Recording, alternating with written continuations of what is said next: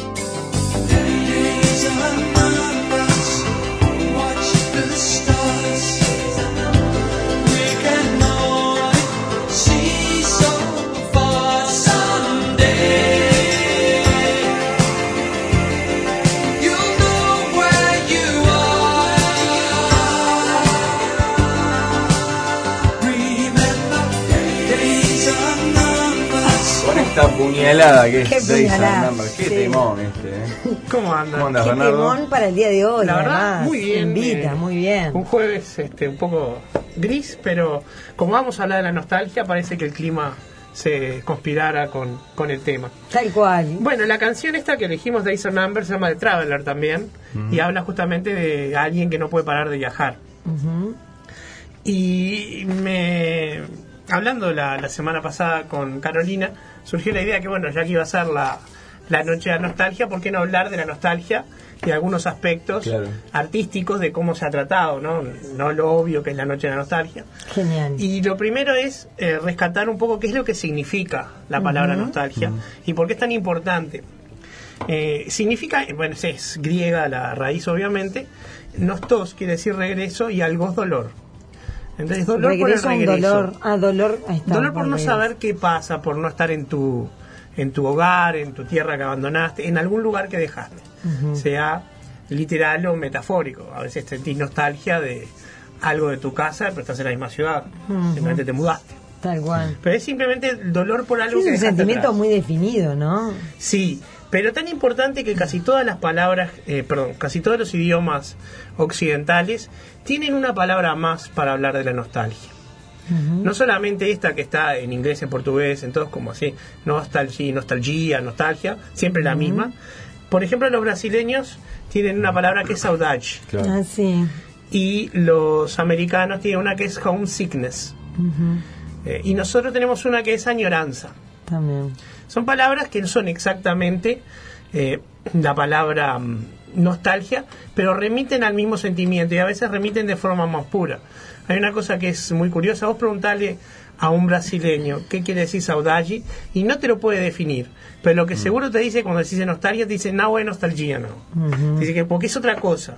y, y añoranza tiene eso. Está bueno eso, ¿no? Como cada palabra tiene a su vez asociado un sentimiento específico que por ahí varía de la otra. Exacto. No es una traducción exacta, ¿no? Por supuesto. En el caso de la nostalgia en sí, como tiene que ver con el regreso, eh, la idea que me surgió fue remitirme al principal regresador de toda la historia, que es Ulises, Odiseo, que se llevó 20 años para volver a su hogar con la idea fija de volver, justamente. Tuvo 10 años en la Ilíada y 10 años en la Odisea para tratar de volver. Y e- esas peripecias que él atraviesa en todos esos lados son las vivencias que lo van llenando en su vida y que cuando llega al lugar que es su penúltima parada, que es en la costa de los Feacios, él la cuenta. ¿Sí? Él cuenta parte de su historia. Parte de las narraciones son De- de él lo que contando vivió. algunas cosas que pasaron. Algunas sí, otras no. Claro. Pero quiero eh, recalar en una sola. Algún día hablaremos de la Odisea en, en extenso, Me pero no, gusta. no es el tema de hoy. De eh, la, el tiempo que pasó con Calipso. Calipso era una divinidad menor y él pasa con ella siete años. Pero siete años no jugando al ludo, siete años como pareja. de- Y sin embargo, en algún momento el deseo de volver a Ítaca es tan fuerte que abandona a Calipso, con quien estaba maravillosamente bien, pero la abandona, la deja y se va. Como algún día dejó y se fue a A Penélope. Pero güey, la deja por ir a buscar a Penélope o. Sí, sí, para volver a Ítaca. Él quería volver a Ítaca. Él quería volver a su reino y a su casa. Por eso el sentimiento de nostalgia es tan fuerte. Y hay otra característica de, de Odiseo que es el único, o el primero de los héroes que hace su viaje eh, con dioses en contra. Sí, ya ¿Y en su ¿Cómo prim- fue? ¿Cómo era eso? y bueno, tenía dioses que no querían que llegara. En su primera parada eh, se mete con el hijo de Neptuno, con el hijo Poseidón, perdón, que era Polifemo. Y bueno, Polifemo era caníbal, se los iba a comer a todos. Ulises, con una treta, se escapa y lo deja ciego, además. Y él le había dicho cuando le preguntó "¿Qué- cómo te llamas, él le dijo: Me llamo Nadie. ¿Sí? Nadie, porque en griego es Audis, y el Odiseo Audis. Y cuando los otros cíclopes le preguntaban a Polifemo, ¿quién te cegó? Nadie me cegó. Grita, nadie me cegó y no Claro. lo podían seguir. Claro. Este, es una, ese era el inicio, pero ahí Poseidón se le pone en contra. Él arranca ya con todas las cosas en contra y con Atenea a favor. Pero bueno, esas son parte de las peripecias. Casi todos los otros eh, héroes tenían dioses que los guiaban o los protegían. Lo cual destaca que su, su mm, cualidad heroica, digamos. No, su cualidad de, o su- de la fuerza de su nostalgia para a los igual. héroes modernos. Ajá. Pues los seres modernos no tienen un Dios que los guíe, que los ayude, sobre todo después del cristianismo, Claro. porque Dios no aparece directamente. Puede aparecer un santo o algo así, pero Dios propiamente ya no. Claro. Este, Bueno, en bien. esa época ya se empieza a usar la palabra nostalgia, existe No. ¿sabes qué curioso? Nostalgia es una palabra con autor. Se, se inventó por un autor ahí cerca de 1700 y algo. No es una palabra que, que fuera antigua, No entiendo, pero y, y, mm, bueno, sí, su, su raíz griega, digamos, Sí, el concepto. muchas de las palabras que son neologismos griego. tienen raíces griegas. Sí. sobre todo porque los científicos y los filósofos tratan de usar ese tipo de palabras para describir cosas. Por ejemplo, optimismo viene del latino optimis, optimizar o algo así, y la inventó Voltaire. Ajá. Mira. O sea, si vos escuchás o lees que un personaje del siglo XV dice optimismo, es un error. Tampoco podría decir nostalgia. Y sentimental, por ejemplo, lo inventó Lorenz Sterne en el sentido que le damos ahora. Él escribió un libro llamado Viaje Sentimental por Italia y Francia, y ahí es donde surge la palabra sentimental en el sentido romanticón que se le da en este momento. Antes no se utilizaba. Bien. O sea, son palabras que tienen autor, son inventadas por alguien. Y bueno, eh, la idea era que eh, Ulises además inspiró a casi, bueno, y así casi todo, pues no, no, no podría afirmarlo, pero a un montón de otros personajes que quieren volver, que quieren regresar. Entonces, ca- cada vez que un personaje necesita volver al hogar o volver a algo, la referencia con Ulises y con la Odisea es inevitable. Estoy mezclando Ulises, Ulises con Odisea, son el nombre latino y el nombre griego. Bien. Y en particular quería traer otra novela, que es una novela de Milan Kundera maravillosa, que se llama La ignorancia. Kundera la llama la ignorancia porque para él la ignorancia es el- la raíz del sentimiento doloroso de la nostalgia. El no saber qué pasó en mi casa mientras no estuve. ¿De qué me perdí? ¿Qué pasó? Porque ocurren dos cosas con el que emigra. Por un lado, vive un montón de cosas lejos del hogar y por otro lado, en el hogar pasan cosas que, Que él ignora. claro. Y cuando volvés, esto es lo más doloroso, nunca volvés. Porque el tiempo pasó y vos no sos el que se fue y el lugar tampoco es el que dejaste. Un poco como en la canción justamente Penélope de Serrat. Cuando Mm. vuelve el amante dice, tú no eres quien yo espero. No era así su cara ni su piel. Volvió otro. Claro. Era el mismo, pero cuando volvió ya no era el que ella esperaba. Claro. Y de eso se ocupa Kundera en el libro. Sí, De esas y- transformaciones. de esas transformaciones y también tiene una buena parte ensayística donde reflexiona sobre lo que es la nostalgia. Unas lindas reflexiones eh, muy profundas, bueno, pues eso es típico de, de Miran Kundera, y quería rescatar una parte de esa, porque justamente cuando habla de Odiseo, él dice que esa penúltima etapa que tiene en la costa de los Feacios, como los Feacios no lo conocían, lo primero que le decían es contanos qué hiciste, contanos qué, qué te pasó, tus peripecias. Y él, bueno, ahí cuenta parte de, de- de sus aventuras en la en el viaje. Pero cuando llega a Ítaca, que todos lo conocían, todos saben quién era, estaban más interesados en contarle qué les había pasado a ellos Que que, preguntarle qué le había pasado. Y esa es la verdadera eh, trama, el verdadero nudo que desarrolla en la novela. Hay dos emigrados que vuelven a, a, Checoslo- a Che- a República Checa, en este caso, que son Irin- Irena y Josef, que ah, se habían conocido pero no llegaron a ser amantes, y vuelven por distintas razones. Pero los dos se encuentran y con eso, que ya no son los mismos y que la ciudad ya no era la que habían abandonado. Entonces tienen, bueno, su historia de amor, su historia de encuentro, su historia de desencuentro. Y no quiero adelantarlo porque es un libro muy cortito, es una novela que vale la pena leerla. Eh, sugiero realmente leerla porque es, ¿Cómo era el es título de deliciosa. vuelta, La ignorancia. La ignorancia ignorancia. Entonces, eh, todos estos encuentros están marcados por esto. Se encuentran con gente que en realidad no están muy interesadas en qué les pasó. Y al volver, tampoco ellos mismos se sienten en el lugar. Y cuando buscan encontrar la patria, ese lugar, esto pequeño, voy a contar nada más de la novela, algo que les dijera, es, bueno, llegué a casa, lo único que encuentran es cuando logran por fin estar juntos, en poder comunicarse en el lenguaje del amor, en un lenguaje un poco suyo tono, un seno, en su idioma natal. Porque ellos hacían el amor en otro idioma. Cuando logran tener ese encuentro con otro que hablaba en el lenguaje de su infancia, en su lenguaje nativo, en ese único momento encuentran la patria que habían perdido. Es una maravilla de Kundera encontrar ese tipo de, de pinceladas y esas disquisiciones. Realmente una novela que además tiene esa magia narrativa de Kundera que se leen solas. Uno la empieza a leer y cuando quiere acordar la terminó y no se da cuenta cómo. Así que eh, aconsejo fervientemente eh, leer La ignorancia, que es más corta que la Odisea. Y de la Odisea nos ocuparemos en algún otro momento Bien, que, bien. que podamos dedicarle un poco más de tiempo, ¿verdad? Pero bueno, eh, esto es lo que está en juego hoy con todos estos bailes que salimos lo- los uruguayos a recordar canciones viejas, porque estamos buscando el regreso a esa gran patria perdida que es la juventud. Claro. Estamos poniendo encontrarnos con el que alguna vez fuimos y yo espero que no nos encontremos nunca, porque yo si encuentro al que fui seguramente lo agarra patada. Pero eso es algo, es un sentimiento que nosotros consideramos que es muy uruguayo, pero no, no será mundial. No, es algo claro. humano plenamente. Tanto que todo el mundo tiene su propia palabra para eso. Es humano, pero quizás en los uruguayos sea un rasgo más característico.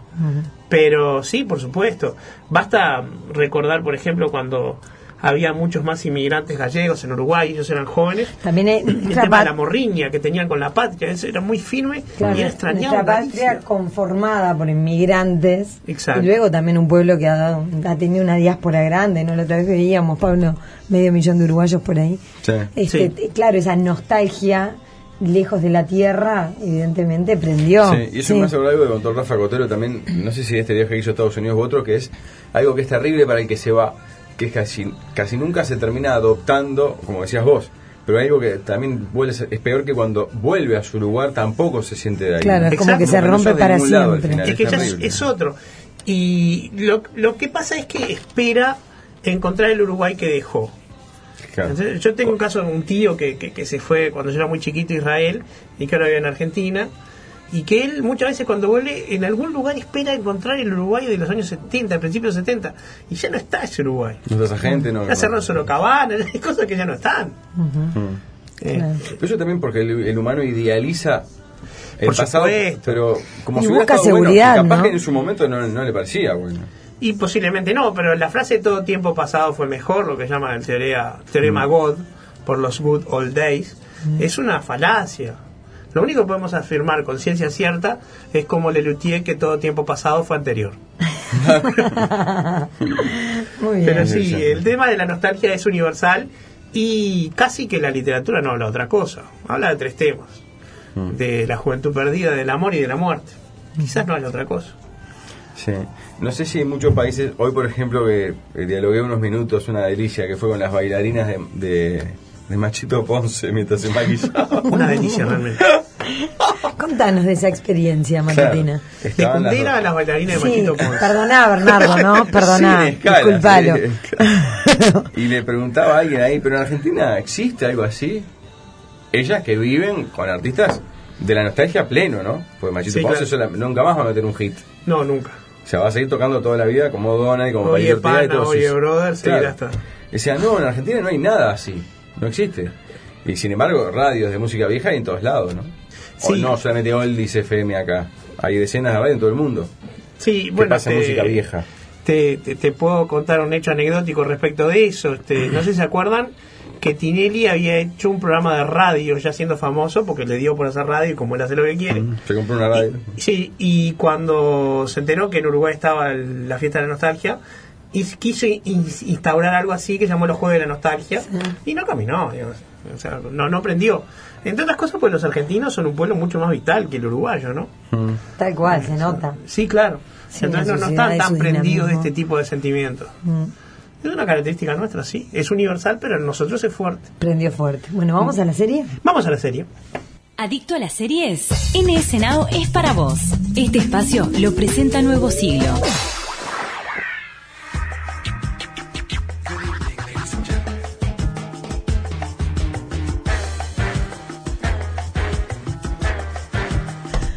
Bernardo, la serie. ¿Qué tal? ¿Cómo andan? Hoy traje eh, un par de películas que acaban de subir a las plataformas de streaming. Ah, empezamos por películas, muy bien.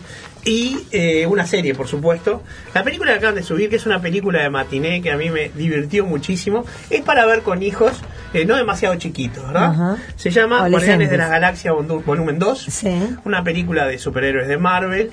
Eh, que tiene un grupo muy particular, un mapache genéticamente modificado que odia que le digan mapache, un medio humano que no sabe cómo llegó a la mitad de la galaxia y no está, está lejos de la Tierra, que tiene un Walkman, un Walkman, Walkman, con el que escucha música todo el tiempo.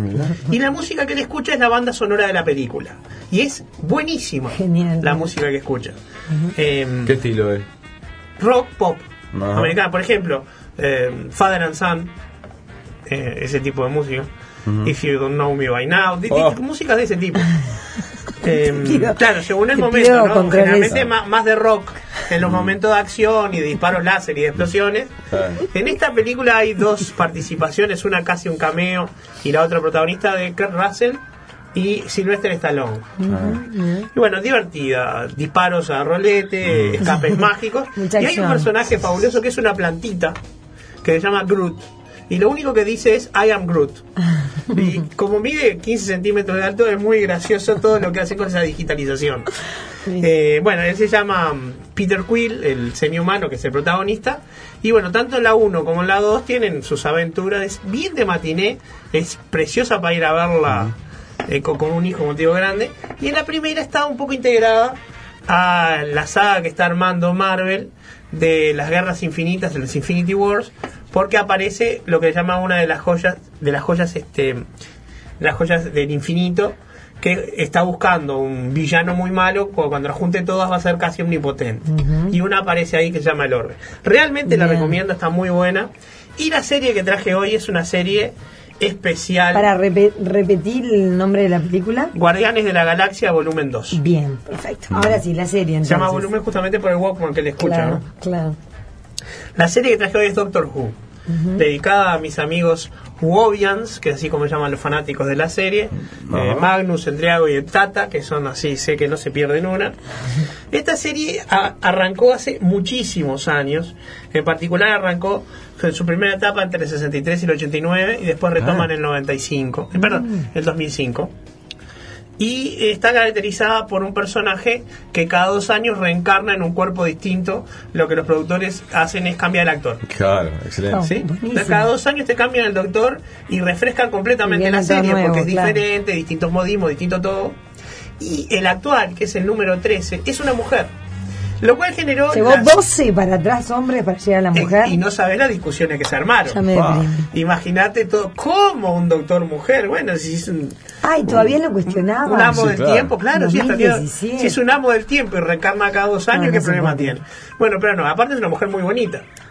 Este, o sea, peor todavía. Y bueno, entonces siempre tiene un acompañante, que es así, muchas veces fue mujer, si no todas, no, no recuerdo perfectamente. Y eh, tiene una capacidad que él viaja por el tiempo. Tiene un artefacto que se llama el TARDIS, que es una cabina de policía que cuando vos atravesás la puerta es enorme por el lado de adentro y tiene la capacidad de viajar por el tiempo y por el espacio. Él proviene de un planeta que se llama Gallifrey, del cual es el único sobreviviente. Y aprovechan esa particularidad de viajar por el tiempo y por el espacio para cambiarle el escenario donde transcurren sus eh, aventuras. Y por supuesto hay muchos malvados muy malísimos, este, terriblemente malísimos, que son los que le dan interés a la serie. Y eh, como dijo el personaje Amy Farrah Fowler de, de Big Bang Theory, porque los protagonistas son fanáticos de esta serie, dice, para ser un ser que puede viajar por el tiempo y por el espacio, tiene una extraña fijación con el Londres contemporáneo. Porque muchos de los capítulos ocurren ahí, por razones obvias. un tema económico. La serie de la BBC. Claro. Y eh, el, digamos, los malos arquetípicos de esta serie son los Dalek, que en la serie más antigua, cuando los efectos especiales no eran lo que eran ahora, eran como una especie de lavarropas cilíndricos que se desplazaban como Ultratón. No eran mucho mejor hechos que Ultratón. Y eran muy malos porque eran como unas inteligencias artificiales Mirá. metidas en los cuerpos mecánicos. Perdón, inteligencias naturales metidas en los cuerpos mecánicos y eran horriblemente malos. Y bueno, y con eso y con unos personajes mucho más interesantes que hay ahora, tenemos una serie que para los que somos seguidores Atrapa. es la cosa más divertida que hay. Está bueno. Que realmente la aconsejo y La eh, de aconsejo arrancar en 2005 de repente. Y claro, si tiene 13 Terminá los episodios, años. dos años cada uno. Claro. 36 temporadas, 845 episodios. Anda Sí. empezando, Gema, por el primero que Ahí está, termina- en el 63. terminás en tu tiempo. Claro, lo- los anteriores hoy en día son duros de ver, ¿no? Claro, igual puedes ver este sin haber visto el anterior. Sí, claro, por supuesto que sí. Sí, por supuesto sí. Realmente, bueno, esa era la serie que tenía para hoy. Bien, Bernardo, muchas gracias. Nos vemos Gracias el jueves que viene. nos vemos el jueves que viene. Un placer. Chau, chau. Hasta pronto. Presentó este espacio Nuevo Siglo. Con NS Now, mira todas las temporadas completas de esta serie donde y cuando quieras. Informate en nuestro sitio web o llamando al 1715.